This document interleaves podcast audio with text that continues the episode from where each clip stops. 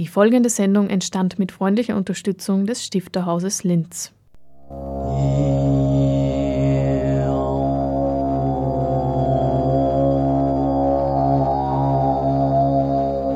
Literatur im Radio.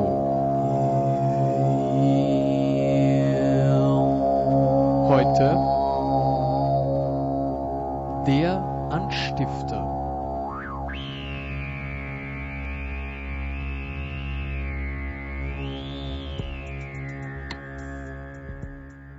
Begrüße Sie zum Anstifter, dem auditiven Literaturmagazin des Stifterhauses im Kultur- und Bildungskanal von Radio Froh.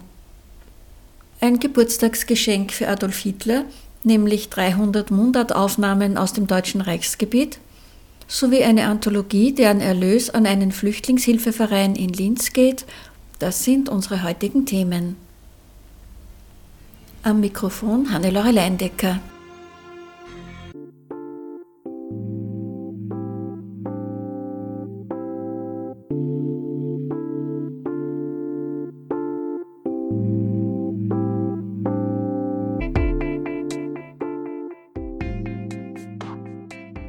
Dialektaufnahmen für Hitler sind Thema eines Vortrags am 3. März im Rahmen der Veranstaltungsreihe Linzer Vorträge zur deutschen Sprache. Stefan Geisbauer von der Abteilung Sprachforschung im Stifterhaus hat mit dem Vortragenden Jan David Braun über das Lautdenkmal reichsdeutscher Mundarten gesprochen. Ja, also der Anlass ähm, kam vom Reichsbund der deutschen Beamten aus Berlin ähm, und das war ein dezidiert politisch äh, intendiertes Projekt. Ähm, der Reichsbund der deutschen Beamten konnte die Marburger Linguisten äh, Bernhard äh, Martin und Walter Mitzger gewinnen aus Marburg an der Lahn in Hessen. Und so entstanden 1936 bis 1937 ähm, die ersten Aufnahmen von dem Lautdenkmal. Man muss sich das so vorstellen, äh, dass die Linguisten ähm, durch das Land gefahren sind und Dialekte in äh, ländlichen Gebieten aufgenommen haben, ähm, mit teilweise sehr äh, aufwendigen äh, technischen Equipment, sehr ähm, modernes Equipment.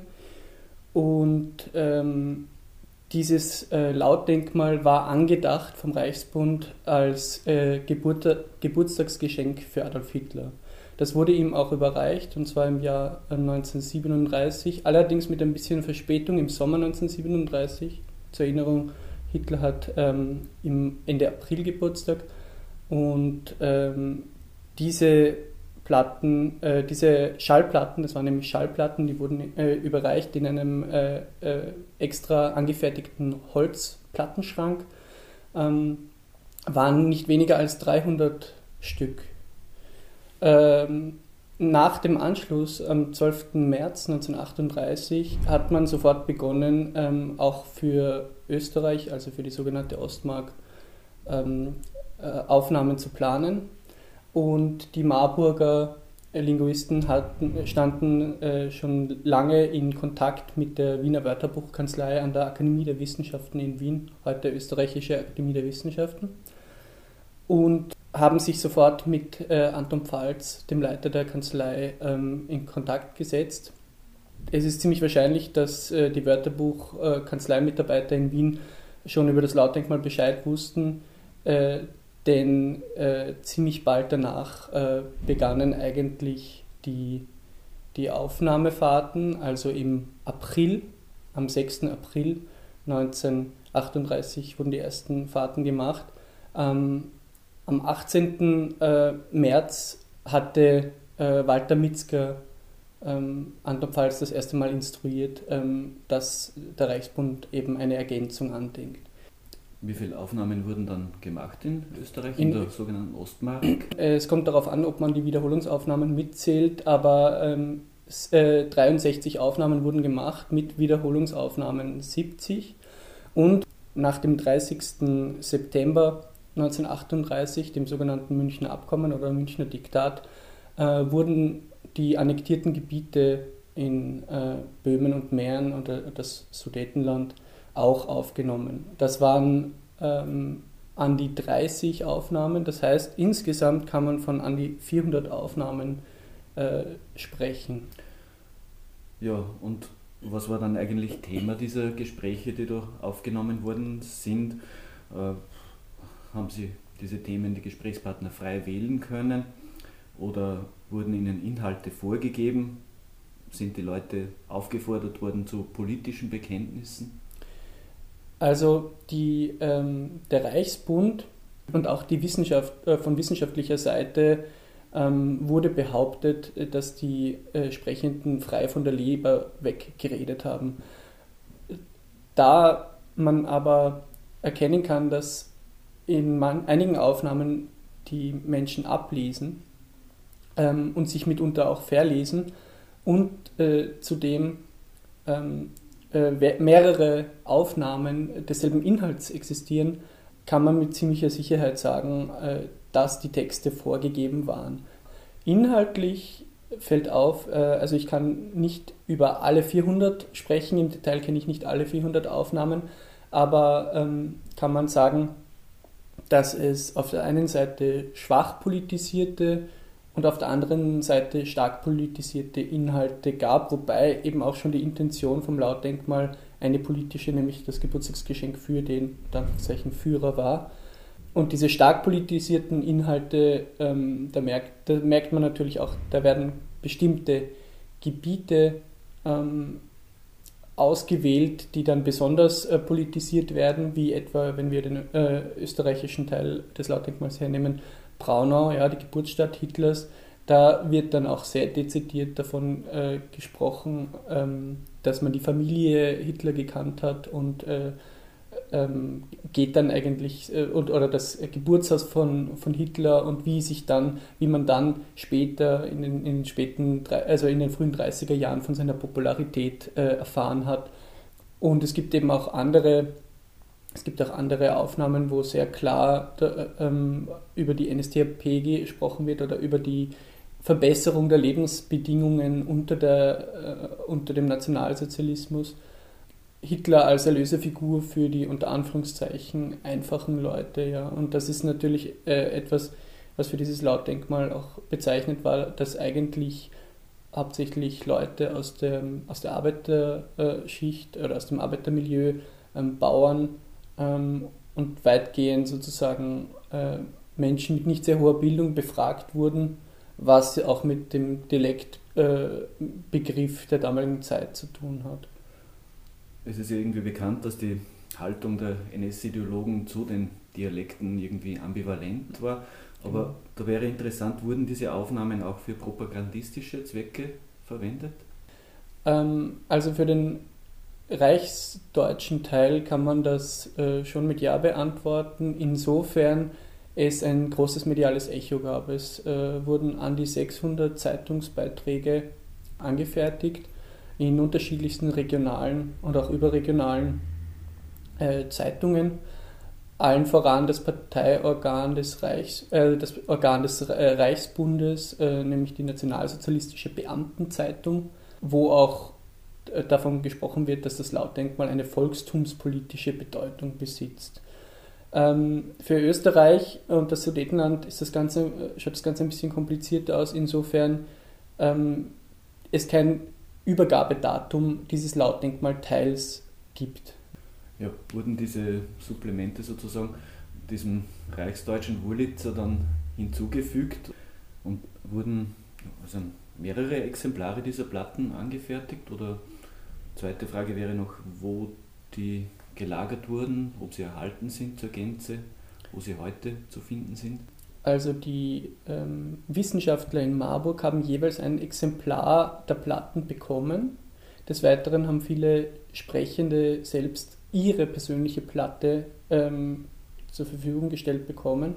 Dann gibt es äh, einige Teilbestände in äh, diversen Archiven in Deutschland, äh, im Bundesarchiv in Koblenz und in ähm, Marburg an der Universität, beziehungsweise am Hessischen Landesarchiv, wenn mich jetzt nicht alles täuscht. Für die österreichischen Aufnahmen ähm, kann man sagen, dass sie vor allem an der Akademie der Wissenschaften zu finden waren, nämlich am Phonogrammarchiv. Und sehr interessant, äh, dass in Wien auch Korrespondenzen, Tagesprotokolle und Aufnahmeprotokolle äh, von den einzelnen Fahrten vorhanden sind, was in, in Marburg nicht der Fall war. Man, äh, die Sachen wurden ähm, nach dem Krieg oder vielleicht schon während des Krieges ähm, teilweise vernichtet. Und äh, insofern ist das der, der interessante Punkt an den äh, österreichischen Materialien. Die sudetendeutschen Aufnahmen waren vor allem in München an der Bayerischen Akademie der Wissenschaften zu finden. Sie sind ja Historiker und Linguist ähm, und untersuchen das unter wissenschaftlichen Gesichtspunkten. Was macht diese Aufnahmen auch für Nichtwissenschaftler interessant? Also ich würde sagen, das sind im Wesentlichen äh, zwei Aspekte, zwei große Aspekte, nämlich erstens der fundamentale Zusammenhang von ähm, Wissenschaft und Politik Wobei dieses Verhältnis ähm, natürlich im Nationalsozialismus so seine, ich sage jetzt einmal, pervertierte Klimax erfuhr. Und äh, insofern äh, denke ich, dass man sich bewusst machen muss, dass äh, Wissenschaft und Wissenschaftler ähm, nicht getrennt auch von der Gesellschaft, in der sie sich befindet, äh, fungiert, operiert. Also Objektivität, wissenschaftliche Objektivität ist eine eine wissenschaftliche Tugend, aber in der Realität sieht das Ganze anders aus. Insofern geht es auch ein bisschen um die Frage, was inwiefern Wissenschaft eine soziale Tätigkeit ist äh, und wie sie sich in der Gesellschaft verhält und äh, zur Gesellschaft verhält. Gerade eben im Nationalsozialismus sieht man, wie die Wissenschaft sich nicht instrumentalisieren ließ, sondern sich oft auch selbst instrumentalisiert hat oder selbst involviert hat. Und ähm, ich denke mir, dass, dass dieses Verhältnis von Wissenschaft und Politik äh, unabhängig jetzt von dem Lautdenkmal einfach ein wichtiger Punkt ist. Der zweite Aspekt ähm, übergeordnet ist, dass ähm, Sprache und Dialekt eigentlich immer ein hoch emotionalisierendes äh, äh, und emotionalisiertes Thema ist, ähm, das auch polarisiert und äh, gewissermaßen auch wieder instrumentalisiert werden kann ähm, oder sich sehr stark an den, äh, an den Polen ähm, äh, Prestige und Stigma bewegt. Also Dialekte können sexy sein, sie können dumm wirken, äh, sie können ähm, aber auch eben überaffirmiert werden. Das kann dann in einer Art Heimattümelei irgendwie enden. Und dieser Zusammenhang von Sprache und, äh, und Emotion oder Sprache und Einstellung, wie, verhält, wie, wie, wie sind die Menschen zum Dialekt eingestellt, das sieht man an dem Lautdenkmal irgendwie ganz gut, wie Sie schon vorher gesagt haben. Der, das, äh, Verhältnis der Nationalsozialisten äh, zum Dialekt war ambivalent. Ähm, diese Ambivalenz äh, findet sich äh, in vielerlei Hinsicht, was, was Dialekt äh, betrifft oder Dialektforschung betrifft. Und äh, in, wenn man jetzt diese beiden äh, Aspekte zusammennimmt, also Verhältnis Wissenschaft und Politik und ähm, Sprache und Einstellung ähm, oder Sprache und Emotion, dann kann man zum Beispiel erkennen, dass Sprachenpolitik sehr oft auch mit zum Beispiel einer äh, Sprachraum oder mit einer Raumpolitik oder einer Geopolitik äh, zu tun hat. Und das sind Dinge, wo man sozusagen auch gewissermaßen wachsam sein kann und sich ansehen kann, äh, wie das eben auch wieder am Beispiel des Nationalsozialismus die, die Klimax des Ganzen man äh, beschäftigt sich mit, äh, ähm, mit sogenannten Grenzlandsprachen an der Grenze äh, zur Tschechoslowakei ähm, und argumentiert dann sozusagen einen Vorstoß äh, gen Osten durch das oder mit dem Deutschtum. Sie hörten Jan David Braun über das Lautdenkmal reichsdeutscher Mundarten in der Ostmark und der Akademie der Wissenschaften in Wien. Am 3. März wird er im Stifterhaus einen Vortrag darüber halten. Das Gespräch führte Stefan Geisbauer vom Stifterhaus. Der Vortragende Jan David Braun ist Historiker und Linguist und seit 2013 als Gastforscher an der Österreichischen Akademie der Wissenschaften tätig.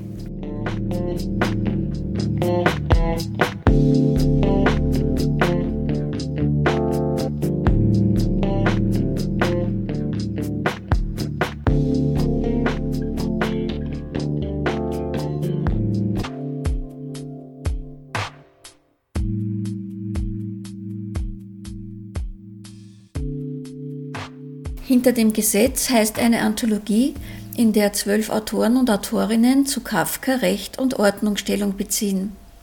Damit thematisieren sie, jeder auf seine Art, die aktuelle Flüchtlingssituation. Eine der Autorinnen ist Renate Silberer. Sie erzählt, wie dieses Buch entstanden ist.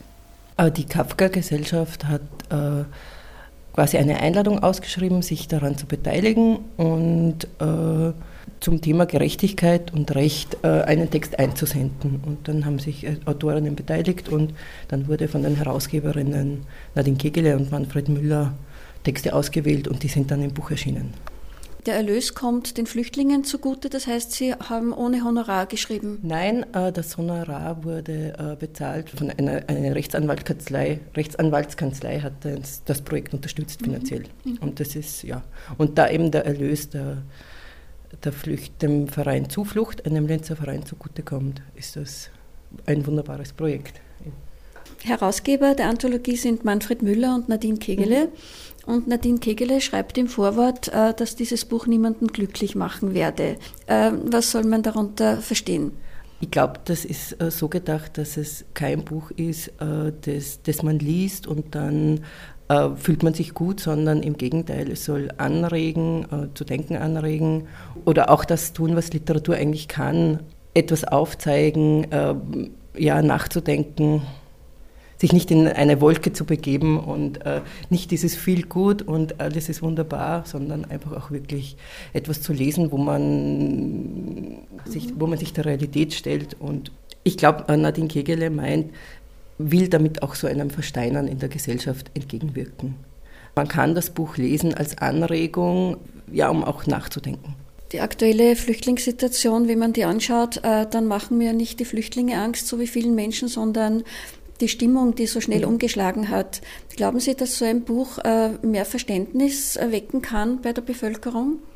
Ich bin mir nicht sicher. Also ich glaube, dass äh, Menschen dieses Buch lesen, äh, die grundsätzlich sich für die Thematik interessieren. Und ich glaube nicht leider, dass Menschen zu diesem Buch greifen werden, die eine klare äh, Meinung haben und eine klare, nicht dem Buch entsprechende Meinung haben. In ihrem Text wünscht sich eine der Protagonistinnen eine Art Zwillingswelt, mhm. in der man Einsicht in alle Protokolle hat und in der es absolute Gerechtigkeit gibt. Also das ist eher ein Gedankenspiel und eine, eine Idee, äh, wie könnte es sein, wenn, wenn man einfach mehr weiß oder genau hinsieht oder wenn Dinge auftauchen und die man vielleicht verstehen kann und auch wie kann man dann da handeln. Es ist ein Gedankenexperiment. Und äh, in meinem Text ist dann auch, äh, der heißt ja Frischluft für Anrainer. Das kommt auch aus einer Situation, weil damals war in, der, in, der, in, in den Zeitungen äh, von einer eine Geschichte aus Salzburg, wo eine Hausverwaltung aushängen ließ in, einem Wohnha in einer Wohnanlage, äh, dass die Fenster, die Bewohner sollen doch die Fenster geschlossen halten, denn ein Flüchtlingsquartier ist in der Nähe eine Flüchtlingsunterbringung. Und auch war zu dieser Zeit gerade die Idee von Viktor Orban, dass er Zäune bauen lassen möchte oder will, der serbisch-ungarischen Grenze entlang. Und so dieses Verschließen war auch ein großes Thema im Text. Und jetzt hat ja die Realität hat das ja äh, absolut eingeholt. Also die Zäune. Ihre Protagonistin fantasiert sich da in eine Situation als äh, Sozialarbeiterin hinein, mhm. äh, wo sie Akte von unbegleiteten minderjährigen Flüchtlingen bearbeiten muss und zu keinem Ende kommt. Mhm. Das ist ja eigentlich eine ziemlich kafkaeske Situation. Ja. An welches Werk von Kafka haben Sie da gedacht? Eigentlich an Kafka im Allgemeinen. Am 15. März bei der Präsentation ist auch noch Daniel Zipfel anwesend, ein mhm. anderer Autor, und der Herausgeber Manfred Müller. Was erwartet das Publikum an diesem Abend? Ah, ich glaube, dass Manfred Müller äh, die Anthologie vorstellen wird und etwas über den, auch äh, ja, über den Erlös äh, der, der Anthologie erzählen will. Und Daniel Zipfel ist, glaube ich, ein Autor, der auch Rechtsanwalt ist oder arbeitet, glaube ich, in Dreiskirchen sein Text handelt, glaube ich, auch von dieser äh, Anwaltssituation. Kennen Sie die anderen Texte? Ich habe die anderen Texte gelesen, aber ist schon lange her. Mhm. Das heißt, Sie werden an dem Abend nur aus dem eigenen Text ich lesen? Ich werde an dem Abend meinen eigenen Text lesen und ich glaube Daniel Zipfel seinen. Sie befinden sich beim Anstifter, dem auditiven Literaturmagazin des Stifterhauses. Renate Silberer spricht über die Anthologie Hinter dem Gesetz Kafka Recht und Ordnung. Renate Silberer, geboren 1975 in Braunau am Inn, lebt in Linz und Salzburg. Sie studierte Erziehungswissenschaften und Heilpädagogik, arbeitete mehrere Jahre in sozialpsychiatrischen Einrichtungen und ist Felsenkreislehrerin in freier Praxis. Hören Sie nun zwei Ausschnitte aus ihrem Text, über die sie im Interview bereits gesprochen hat. Innerlich wäre ich bereit, sagt Lisa, seit langem schon. Nur das Wofür, es fehlt. Sie leckt an ihrem Eis und sagt, als Mutter starb, hinterließ sie mir einen kleinen Geldbetrag. Ich wusste nicht, wohin damit. Spenden, nein. Behalten, ja. Etwas kaufen, nein. Ich ging zum Analytiker. Durch die Analyse käme das Geld irgendwie auch Mutter zugute, dachte ich. Frei assoziieren fänden wir vielleicht zueinander. Das wäre rechtens, ja gerecht, so wollte ich, und doch, die Analyse brach ich ab, erfolglos, wie ich meine. Sätze wachsen, dann verschwinden sie. Ines, pass auf, dein Eis. Bekleckere dir die Finger und suche nach einem Wort dafür. Welches Wort, frage ich. Der Analytiker hätte, ich weiß nicht, was er gesagt hätte, sagt Lisa. Wann ist alles gesagt? Ein schneller Wechsel ohne Übergang, entgleitet der Zusammenhang. In der Zwillingswelt wäre das nicht möglich. Dort gäbe es keine geschwärzten Akten. Wir hätten Einsicht in alle Protokolle. Wir würden wissen, was gerade vor sich geht, wer wofür steht. Es gäbe Klarheit. Gerechtigkeit, sagt Lisa. Und gäbe es sie nicht, würden wir uns einen Rechtsanwalt erfinden. Sag, wäre es übertrieben. Und seit wann schreiben Sie? Eigentlich schon immer. Also als Kind Tagebuch und ja, wie es halt so ist. Und, und spät, also aber erste literarische Texte seit 2009, also die ich veröffentliche. Und woran arbeiten Sie jetzt gerade? Äh, Im Moment arbeite ich an einem Roman äh, und ja, der ist, wird, neigt sich dem Ende zu, aber ist noch, ist noch kein Finale richtig sichtbar. Ja, es ist so eine Art äh, Generationenroman ohne Generationen und es, es, es geht auch um eine Hauptprotagonistin, eine Frau und äh, unterschiedliche Lebensabschnitte in ihrem Leben und und wie kommen Sie zu Ihren Ideen? Ich lese selber sehr viel und ich, äh, da werde ich angeregt, ich werde auch angeregt so aus, aus dem Leben, wenn etwas ist, das mich bestürzt äh, oder mir sehr gut gefällt und es ist immer, es taucht eigentlich immer etwas auf. Es hat, es ist hat sich bei mir so verselbstständigt, dass ich immer ein Notizheft mit habe und wenn mir etwas auffällt, oder auch durch Beobachtungen, dann notiere ich das und dann braut sich irgendwie was zusammen. Und haben Sie literarische Vorbilder?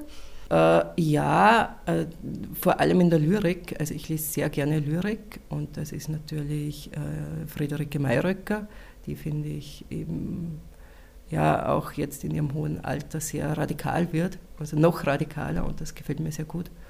Oder äh, Elke Erb, äh, eine deutsche Lyrikerin und Olga Martinova. Und schreiben Sie auch selber Lyrik? Ich schreibe selber Lyrik, ja, und komme eigentlich von der Lyrik und äh, meine Prosa ist auch lyrisch angehaucht teilweise. Also ich versuche das auch zu vermischen, zu verbinden. Es, keine also es gibt einen Text, da sind Gedichte und, und, und Prosa vermischt, aber auch ich versuche schon immer. Ich mag das, die, der, das Finden von kurzen setzen für eine große Sache. Mhm. Das ist ja besonders schwer. Ja, aber wenn es gelingt, dann ist es auch besonders schön und äh, zufriedenstellend. Sie hörten Renate Silberer über die Anthologie Hinter dem Gesetz Kafka Recht und Ordnung, herausgegeben von Manfred Müller und Nadine Kegele, erschienen im Luftschacht Wien. Die Finanzierung des Buches ermöglichte die Rechtsanwaltskanzlei Haslinger Nagele und Partner. Der Erlös kommt dem Linzer Verein Zuflucht zugute.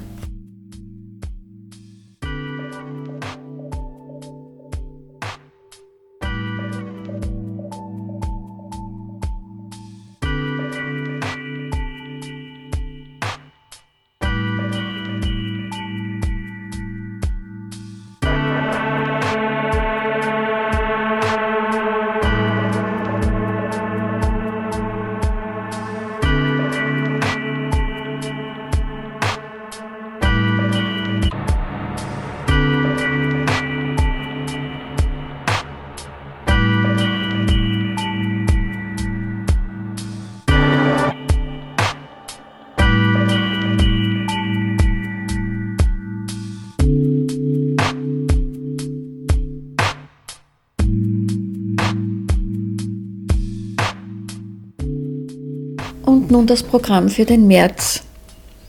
Bis 26. März können Sie noch die Ausstellung Landsturmbezirkskommando Linz 20. August 1914, Robert Musil und der Erste Weltkrieg besuchen. Täglich außer montags von 10 bis 15 Uhr. Das heute im Interview vorgestellte Lautdenkmal ist das Thema des Vortrages am 3. März um 1930. Jan David Braun spricht über die Dialektaufnahmen für Hitler. Das Lautdenkmal Reichsdeutsche Mundarten in der Ostmark und die Akademie der Wissenschaften in Wien. Im Rahmen der Serie Grundbücher der österreichischen Literatur seit 1945 ist am 8. März Margit Schreiner mit ihrem Roman Nackte Väter zu Gast. Anke Bosse wird ein Referat halten und Klaus Kastberger wird moderieren.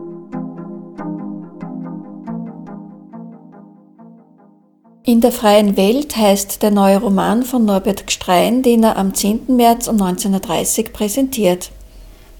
Stefan Gmünder wird die Einführung halten. Die Eröffnung der Ausstellung von Tommy Musturi im Rahmen des Next Comic Festivals im Literaturcafé findet am 11. März um 12 Uhr statt. Tommy Musturi präsentiert Originale seines vielfältigen Schaffens, unter anderem das Handbuch der Hoffnung, Originalseiten als Satellitenausstellung zu Next Comic 2016. Die Ausstellung ist von 12. März bis 26. Oktober im Literaturcafé geöffnet, täglich außer montags von 10 bis 15 Uhr.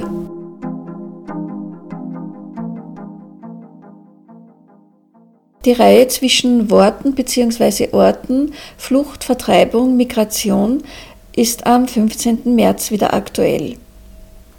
Renate Silberer und Daniel Zipfel lesen aus der Anthologie hinter dem Gesetz, Kafka, Recht und Ordnung, zwölf Texte, erschienen im Luftschacht Verlag Wien.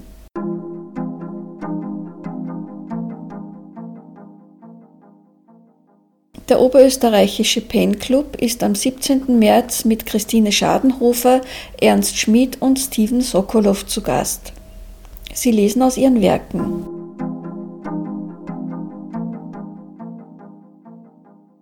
Und der neue Roman von Anna Mitgutsch mit dem Titel Die Annäherung wird am 31. März präsentiert.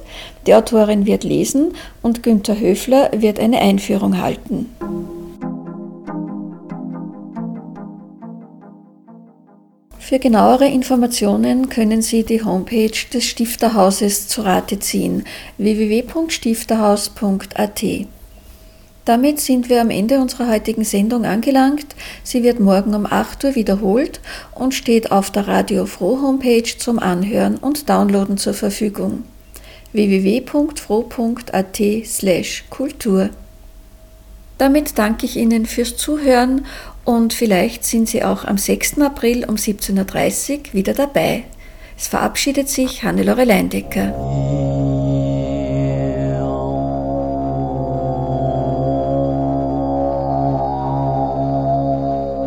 Literatur im Radio.